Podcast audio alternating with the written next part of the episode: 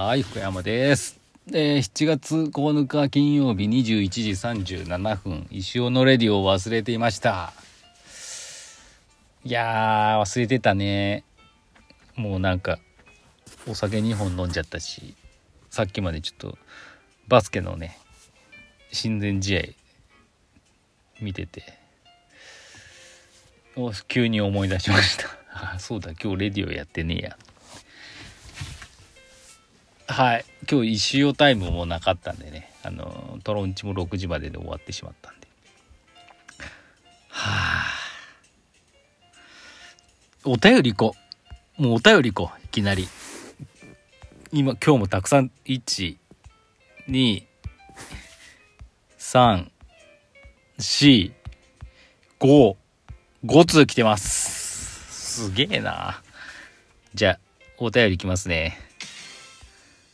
えーまず一つ目、前川さんからいただきました。先生こんばんは。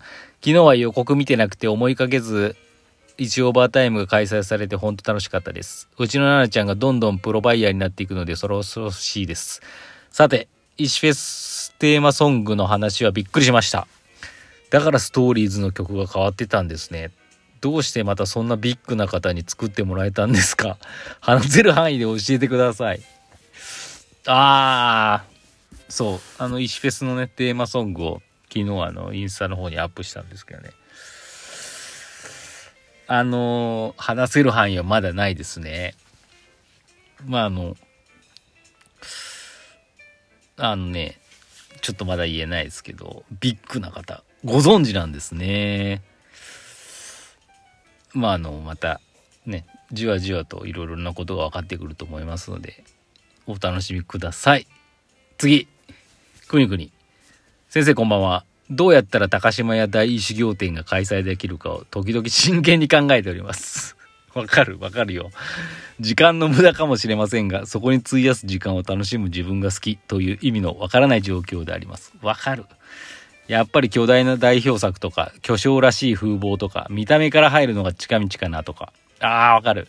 地道にコツコツ修行を浸透させていくのか、雪だるま式に大きくなるのかなと、な、なるのかなとか。先生はロードトゥー高島へどう妄想中でしょうか？実際にそれが実現しているところから逆算するのが夢を叶える第一歩らしいですよ。ありがとう、くにくに。わかる。あのね、もう、もうなんか自分の中では年末ぐらいにやる予定なんですけど、うん、だから今石オーバータイム皆さんのおかげでねあの非常に面白いなんかカルチャーみたいになってますけどあれもうちょこっと広がればねなんとかなるんじゃないかなと思ってます。まずケーブルテレビとかが食いつきみたいなね。そしたらもうそう最近ね風貌くにくにもこの巨匠らしい風貌とかって書いてあったけど、ね、あるんですよ私。用意してていつかいつ着ようかな。あのねうん。巨匠らしいフファッションにねガラリと変えようかなと思ってますんで楽しお楽しみください。ぐにぐに頼むね。その時はまた。はい。次。ルイの母のエミさんから頂きました。先生こんにちは。昨日はレディオ収録中。しかも準レギュラーマウンテンさんの質問中にお邪魔しし失礼しました。いや全然いいですよ。これから店内をよく確認し入店します。全然大丈夫です。PS メルルは愛知県出身の女性タレントさんです。へえ知らなかった。私も愛知県出身なんでね。メルルさん。調べてみます。だからでもそのね BTS よりメルルより石田石尾のファンであるルイくんっていうね。言ってみれば BTS よりメルルより私の上ですからね。はい。ありがとうございます。次おスタータイムさん。時間たっぷりな時に来ましたよ。しまったな。時間たっぷりの時に来ちゃったな。まあいいか。先生こんばんは。今日も蒸し暑いですね。もうそろそろ梅雨も終わってほしい限りです。先生ではないですが、まずは前川さん気になさらずに。あ、昨日あのその、スタータイムさんのね、私の質問が長いからスタータイムさんのあれが途中で終わっちゃうみたいな。先生が自分を雑に扱うのは長月での石フェスにて4コマ漫画を投稿して、大やけどしてから変わらないです。あったね。この程度の塾はネットコマーシャルのテンプレみたいなものですよ。多分ネタ枠として今後も頑張っていこうかな。先生はネタにできるという意味で火傷してしまったなという経験は星の数ほどあると思うのですが、その中でも何か印象的なエピソードありますか？ぜひ聞かせてください。ああ、やけどした出来事です。だから私、うん、なんだろうな。結局、いわゆるなんか嫌なことがあった、失敗したとかさ、うわね、事故った、違う意味のね、事故ったっていう時って、全部なんかもう、まあ私毎日漫画描いてるから、ああ、漫画ネタになるなとか、漫画にしなく、やりに、しにくくても、なんか面白い経験できたなって思っちゃうんで、その、やけどエピソードなんかありますかって言われても、覚えてないんですよね。非常に例えば、うわ、やっちまったなとか、恥ずかしかったなとか、失敗したなとか、そういうやつって、普通に考えればなんか、ね、ちょっと忘れたくても忘れられない何かこう、マイナスなね何かが残っちゃうはずなんですけど逆に私そういうことがあるとなんかラッキーみたいの思っちゃってて。でなんかそれを漫画なりな、ね、ツイッターなりのツイートなりね面白おかしくうん表現することでもうなんか忘れちゃうんですよね。だからないっすね。やけど知らずですよゴロさん。滑ったことないんでねもう。してみたいっすよ本当に。はい。という感じです。ありがとうございます。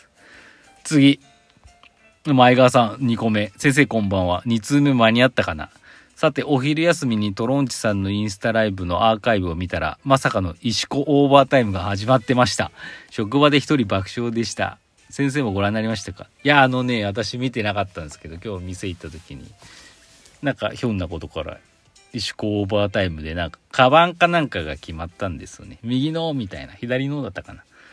らしいです。いや、いいんじゃないですか？新しい、ね、こう、ライブ通販みたいな感じでね、全然やって、お客さんもやっぱまあ選びやすいですし、なんか、買いやすいでしょうからね。あの問いわざわざ問い合わせてまだありますか？あの時の写真のありますか？って聞くぐらいだったらね、ライブ配信中にこれ欲しいって言った方が早いですから。なんかもう本当にこういうショッピング、もう今本当に、ちょっと本当スタンダードになりつつあるんじゃないかなって思ってます。だから昔はね、いわゆるカタログ通販から始まり、テレビショッピングラジオショッピングに始まり今まあ主流はネットショッピングそれでもね今度次はこうライブショッピングみたいになってるんでしょうね。あのー、特にそのいわゆる作ってる人から直に買うみたいなその石行もそうですしまあトロンチはトロンチの、まあ、雑貨も集まって買ってるんで全部が全部石子さんが作ったやつじゃないんですけどもその最近その石オーバータイムやっててよく思うのがねまあちょっと自分で言うのちょっとおこがましいですけどあれですけどなんかこの SNS の発達によってその自分の作品を自分で売りやすくなってるじゃないですか。私はその石自分で石を作って自分で売るっていう今までアーティストとかなんかそう芸術家とかねクリエイターの人ってまあ作るんだけどあとはその自分のホームページネットショップサイトで売るとかでちょっと止まってたところがあるんですけど自分がね作ったやつを思い込めて説明しながら売れるっていうことができるのでそれはもうどんどんやっていくべきだしお客様から考えたと考えてもそっちの方が買いやすいですよね。実際に作った人がこういう思いで作ったんだよっていうのを聞けてああなるほどってやっぱよりよくその、ね、作品について分かるんでこういうのってやっぱ大事だよなと思ってますだから私なんてねその自分でアーティストっていうのはちょっとなんかおかしな感じはしますけどまあでもそれ作ってるんでね、うん、本にやっぱだからそれこそ絵描きさんだったりとかねいろんな人いると思うんですけどもっと。書いて終わりじゃなくてそれをちゃんと自分でやっぱこうせ思いをね伝えながら売れるツールは目の前にあるのでどんどんみんなもやってってこのライブショッピングっていうのが本当当たり前のようになってきたらいいなと。思ったりしてます。すいません。偉そうなこと言って。